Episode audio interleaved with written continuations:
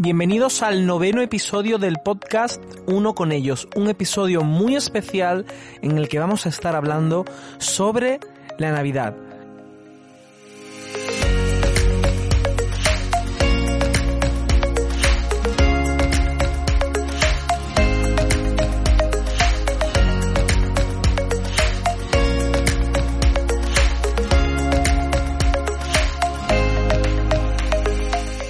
Voy a dar paso a Carlos Urosa que compartirá con nosotros un testimonio que seguro que ya has escuchado.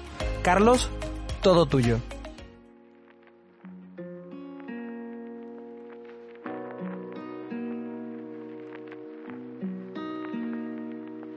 La Navidad nunca volverá a ser igual para Daniela y su familia.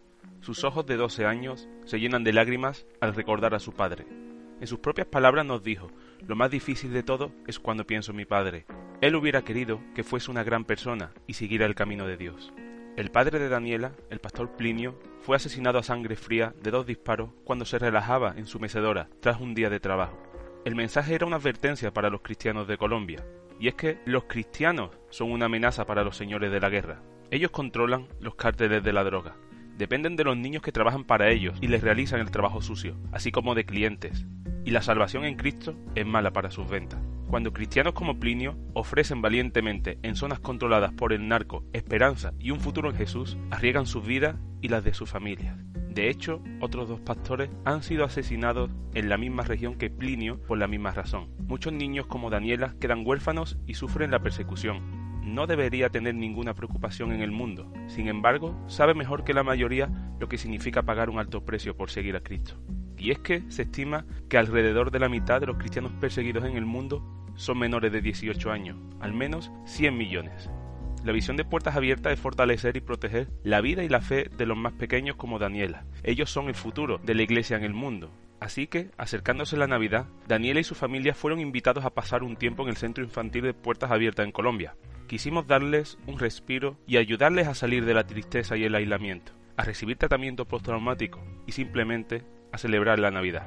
Ellos permanecieron en el centro infantil cuatro semanas, rodeados de personas que habían pasado por las mismas circunstancias que ellos. Además, Puertas Abiertas encontró una nueva casa para ellos en una mejor zona, mucho más segura, donde pueden recomenzar sus vidas.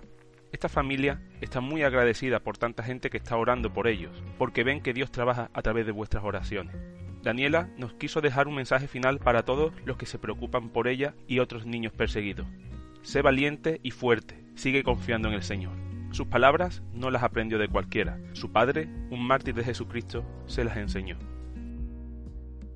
Gracias Carlos y en el día de hoy está también con nosotros Ted Blake para compartir una reflexión sobre este tiempo navideño. Ted, adelante.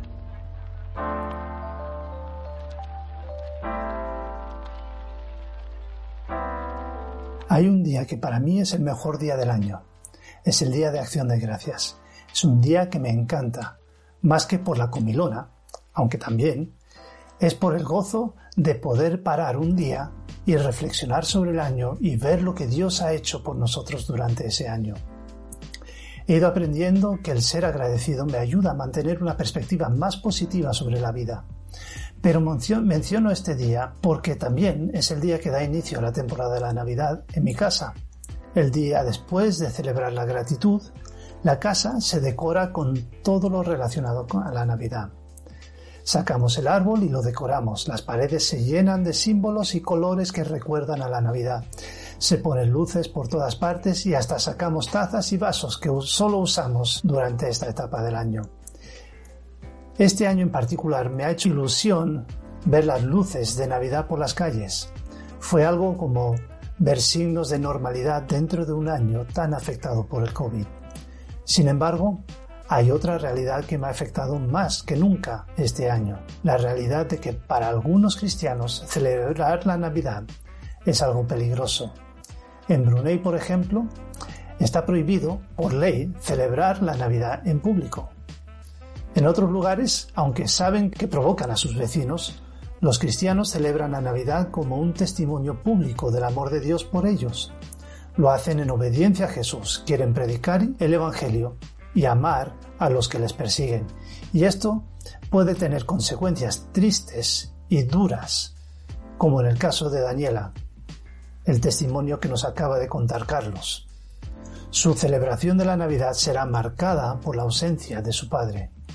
Él fue asesinado por compartir el amor de Dios con sus prójimos, y este es el verdadero significado de la Navidad.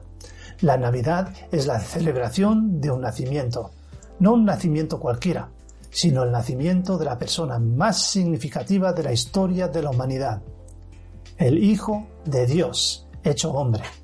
Jesús nació porque Dios amó tanto al mundo que vio a su Hijo Jesús a nacer como hombre, a vivir una vida perfecta, morir en la cruz en nuestro lugar y finalmente resucitar para darnos la vida eterna.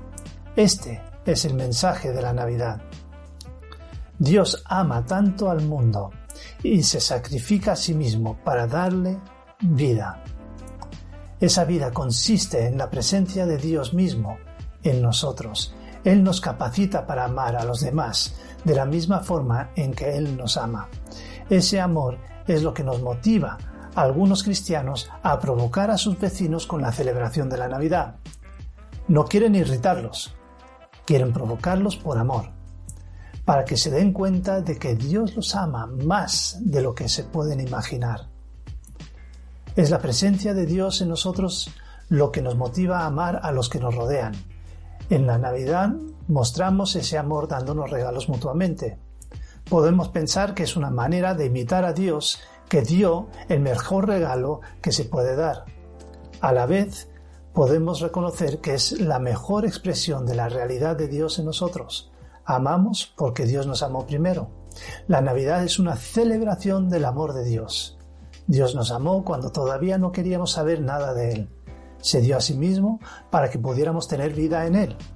Ahora, esa vida está en nosotros. Por lo tanto, también somos capacitados para amar de la misma manera en que fuimos amados. Unos celebramos la Navidad en total libertad con el peligro de olvidarnos de lo que realmente estamos celebrando. Otros celebran la Navidad como una oportunidad para expresar el amor de Dios para sus vecinos y familiares. También hay los que su celebración de la Navidad será marcada por la ausencia de seres queridos cuya ausencia fue causada por la proclamación del amor de Dios. En todos los casos, la Navidad es una oportunidad para recordar lo mucho que Dios nos ama y para fortalecer nuestra esperanza de la vida eterna y ser agradecidos por todo lo que Dios nos da como expresión de su amor por nosotros.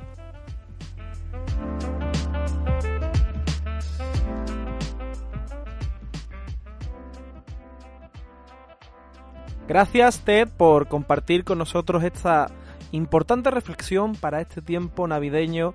Y ahora vamos a iniciar el tiempo de a tres bandas y antes de continuar voy a darle la bienvenida a nuestros compañeros Iván Carra y Sergio Moro. Iván, Sergio, ¿qué tal estáis?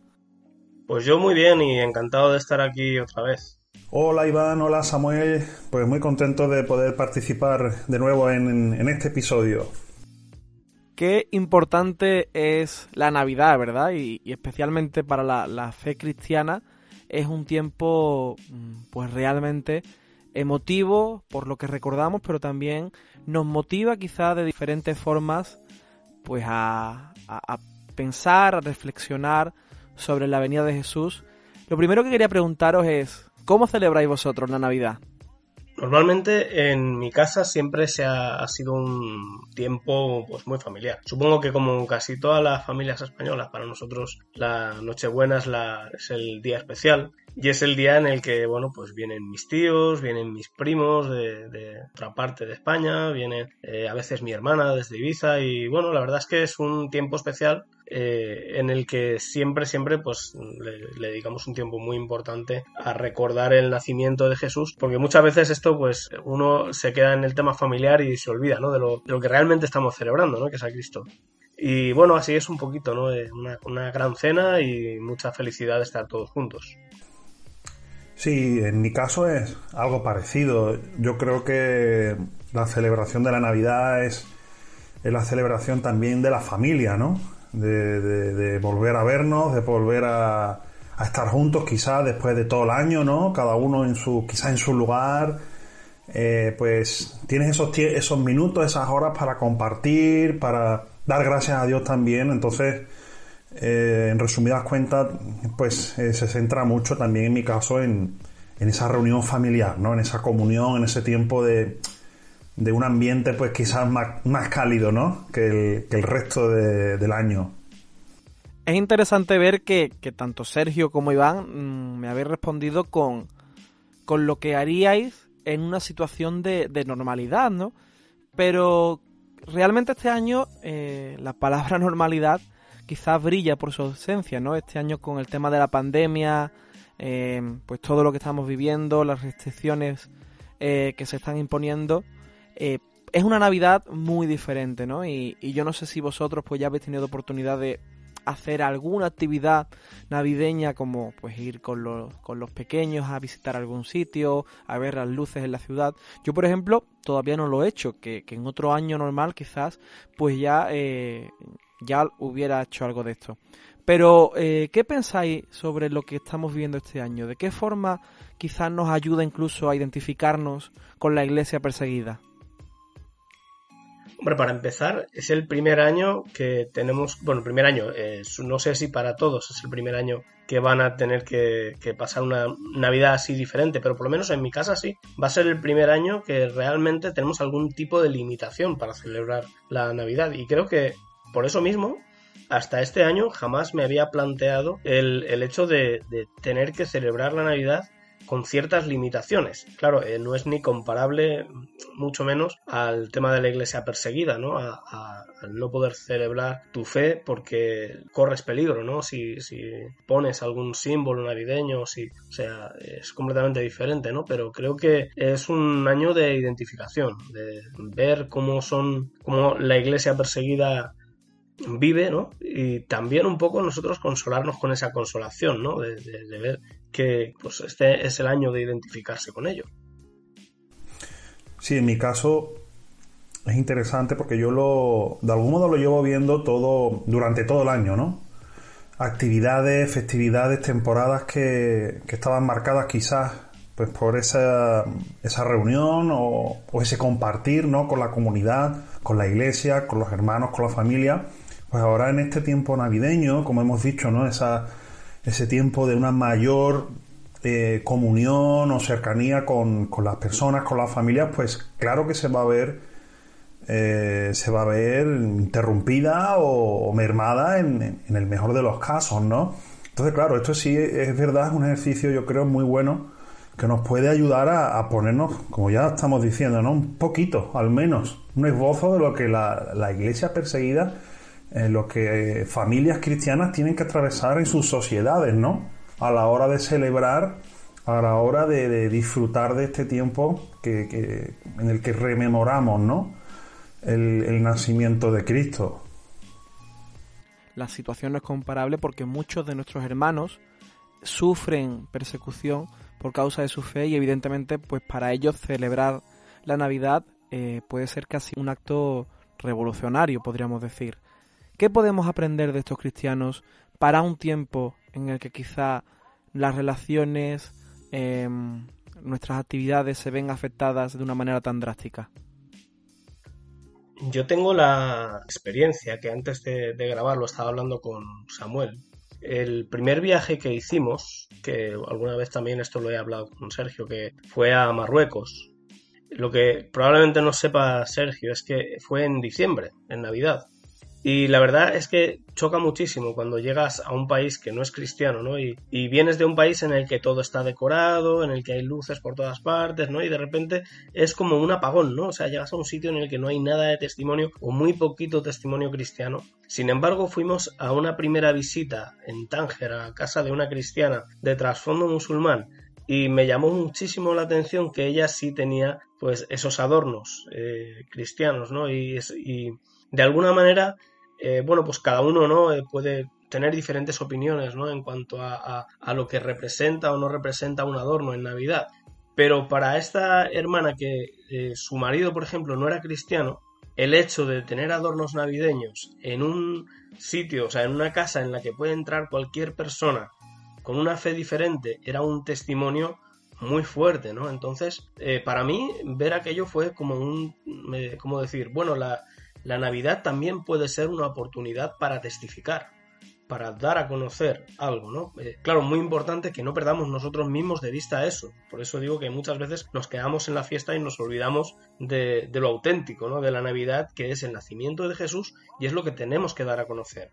Entonces, yo creo que si hay algo que podemos aprender de la iglesia perseguida es precisamente aprovechar esta época para dar a conocer a Jesús.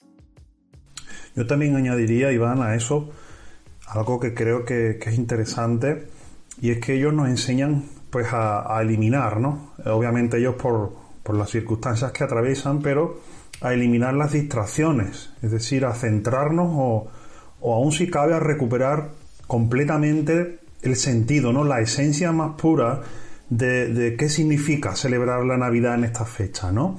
Y en un mundo occidental o de trasfondo cristiano como, como viene siendo el nuestro, pues podemos llegar a, a algún modo a, a distraernos, ¿no? como estamos hablando de luces, de adornos, de fiestas, de comidas incluso, pues eh, quizás somos tentados a, desviarnos, a distraernos un poco. Y yo creo que cuando todo eso se elimina o se disminuye, es como que uno puede pararse a pensar, ¿no? O pararse a sentir decir, oye, esto realmente es entre Dios y, nosotros, por supuesto, ¿no? Y, yo creo que eso también nos enseña acerca de la pureza, la pureza del significado. Habéis hablado también de familia, ¿no? Y, estoy completamente de acuerdo en que la Navidad es un tiempo de familia y, hay quizás, pues, podríamos decir dos vías de comunicación, ¿no? Que, podemos recuperar o, quizás fortalecer en la Navidad. Y una es como, como bien decía Sergio, en el silencio, en la quietud, escuchar la voz de Dios, pero también eh, conectarnos con, con, nuestra familia a nivel espiritual, ¿no? Y, y, muchas veces nosotros hablamos de nuestra familia perseguida y parece como, como si fuera un eslogan, pero no lo hacemos por, por un tema de marketing, sino lo hacemos porque lo creemos realmente, que son nuestra familia que sufre, que está siendo golpeada, maltratada. Y la Navidad es quizás ese tiempo, ¿no? Para recuperar la relación con la familia, para volver a encontrarnos, a abrazarnos, a besarnos. Con ellos no podemos hacerlo por, por la distancia que hay entre eh, a nivel físico, pero sí que quizá podemos eh, hacer algunas cosas que sí son propias de una familia. ¿Cómo podemos ser familia de aquellos que sufren persecución? A ver, yo creo que lo primero que tenemos que aprender es a, eliminar las barreras que, nos hacen a lo mejor sentir que una persona por estar más lejos es menos familia, ¿no? Y si en Navidad eh, podemos desplazarnos físicamente, o por lo menos otros años hemos podido hacerlo para estar con nuestros seres eh, queridos, eh, entender, ¿no? Que creo que muchos, pues hay mucha gente que lo entiende, ¿no? Pero a otras personas les cuesta un poquito más. Que la oración acorta las distancias que el, estar informado, ¿no? El, las cartas, por ejemplo, ¿no? O sea, ahora estamos en los tiempos de las redes sociales, ¿no? Y estamos comunicados a través de las redes, ¿no? Pero antiguamente era a través de las cartas, ¿no? Que, que son, pues, básicamente información información de una persona que está lejos y te cuenta cómo está, ¿no? Entonces el mantenernos informados, el saber más, el, asimilarlos, ¿no? Como, como, hermanos en la fe, como bien has dicho eh, Samuel, no como un eslogan, sino como una realidad, que es así, o sea, que, hay hermanos que están sufriendo que nos une esa Navidad, ¿no? Ese, ese nacimiento de Jesús y, que debemos también de, cuidarnos de ellos tanto en Navidad como el resto del año, vamos, es nuestra responsabilidad. Sí, yo iría un poquito más, más profundo en esa misma idea, Iván, que, acabas de plantear. Efectivamente, no veo muchas más opciones, ¿no? De, tratar de, estar cerca de gente que físicamente está muy lejos, pero efectivamente es a través de la presencia de nuestro Señor, a través de la persona de nuestro Dios, ¿no? de su Espíritu Santo eh, que, que, compartimos todos nosotros. Entonces, de la misma manera que podemos efectivamente hablar con Dios a través de la fe, ¿no? Y de la oración y, con la conciencia de que Él está ahí escuchándonos y está cerca de nosotros, ¿no? En nuestra boca, en nuestro corazón, pues de la misma manera a través de su Espíritu, a través de la oración, y realmente podemos estar cerca eh, en el espíritu. Esto es algo que tenemos que creer, obviamente, como cristianos, ¿no? De, nuestros hermanos en todas esas situaciones. Pues bueno, Sergio, Iván, llegamos al final de este tiempo de a tres bandas y por ende al final del podcast y, antes de iros me gustaría que, podáis también despediros y desearos por supuesto una feliz Navidad. Pues muchas gracias, yo también me despido de vosotros y me despido de la audiencia. Muchas gracias a todos los que nos habéis estado siguiendo y aunque este año las navidades sean un poquito diferentes, pero vamos a alegrarnos y vamos a divertirnos y sobre todo a meditar en el Señor. Pues sí, pues gracias eh, Samuel por este tiempo que hemos podido charlar y a ti también Iván y bueno y a todos los que nos escuchan pues desearos también un, un feliz tiempo en el Señor y con la familia. Gracias y gracias a ti que nos escucha, gracias a ti que compartes con nosotros este tiempo. Volveremos con el siguiente episodio del podcast para el mes de enero, pero déjame recordarte antes que tu familia perseguida te necesita no la abandones.